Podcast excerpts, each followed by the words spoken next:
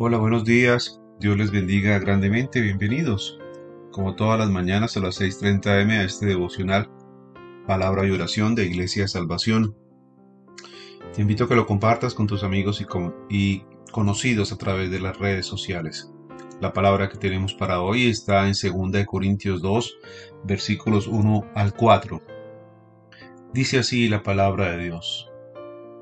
Esto pues determiné para conmigo no ir otra vez a vosotros con tristeza. Porque si yo os contristo, ¿quién será luego el que me alegre, sino aquel a quien yo contristé? Y esto mismo os escribo, para que cuando llegue no tenga tristeza de parte de aquellos de quienes me debería gozar, confiando en vosotros todos, que mi gozo es el de todos vosotros.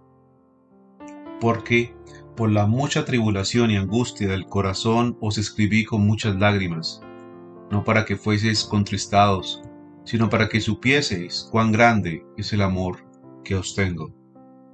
Amén. Palabra de Dios en 2 Corintios 2, versículos 1 al 4.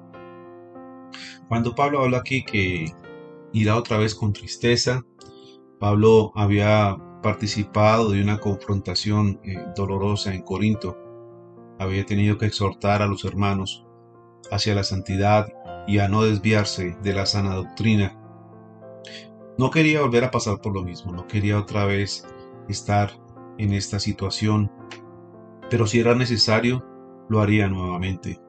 Aunque Pablo era sensible al dolor y, a la tristeza de los corintios por la confrontación pasada a causa de su compromiso con la pureza del Evangelio, estaría dispuesto a confrontarlos de nuevo si era necesario. Cuando habla Pablo que aquel a quien yo contristé se refiere a que tenía un adversario, por decirlo así, en la iglesia, el cual tenía convicción de su pecado. En particular, parece que en la última visita de Pablo hubo cierto hombre en la iglesia que lo confrontó con las acusaciones de falsos maestros. Obviamente eran acusaciones falsas, porque Pablo nunca fue un falso maestro.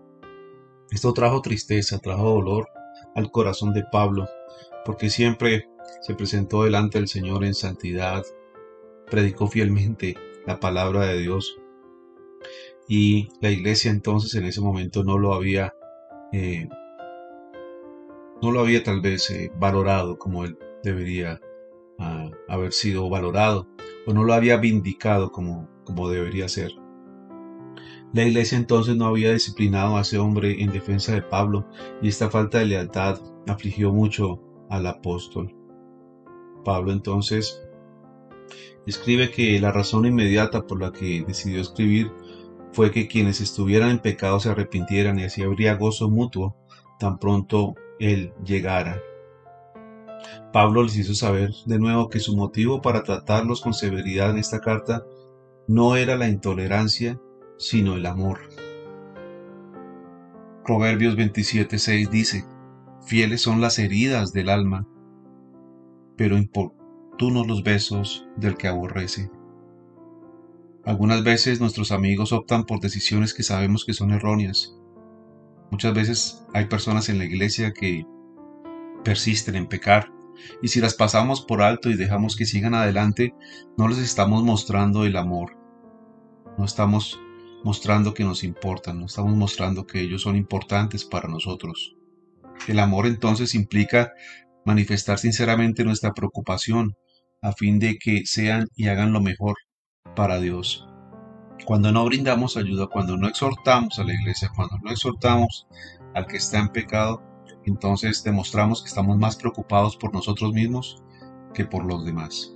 Cuando tú te preocupas por los demás, estás mostrando que realmente en ti hay el amor de Cristo, quien siempre exhortó con severidad a aquellos que estaban en pecados, quien siempre igualmente perdonó a aquellos que estaban dispuestos a cambiar y a cambiar su rumbo. No debemos entonces dejar en poco las enseñanzas de Pablo ni las enseñanzas de nuestro Jesús. Amén. Padre, yo te doy gracias por esta mañana, Señor. Ayúdanos, Señor, a tener el carácter, Señor, para poder exhortar a los hermanos que están en pecado, Señor. Ayúdanos, Señor, a hacerlo en el amor, a hacerlo en el bien, a hacerlo de la manera que a ti te agrada, Señor. No con la agresión, no con el juzgamiento, sino con la palabra tuya, Señor. Ayúdanos, Señor, a llevar una vida de rectitud, una vida de santidad delante de ti.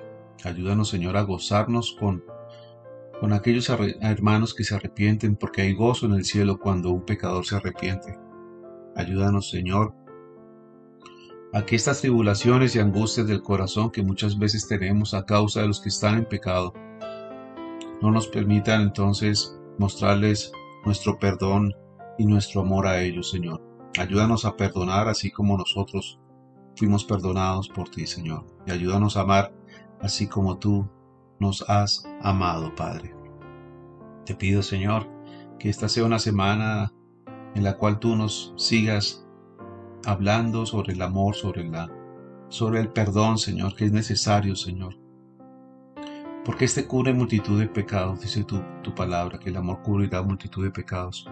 Ayúdanos, Señor, a actuar en amor, en rectitud y de acuerdo a tu palabra en casos que sean difíciles en la iglesia y fuera de ella. Te lo pido, Padre, en el nombre de Cristo Jesús. Amén. Y amén. Bendecido día entonces, mis hermanos, nos vemos mañana nuevamente en este devocional palabra de oración. Un abrazo, bendiciones.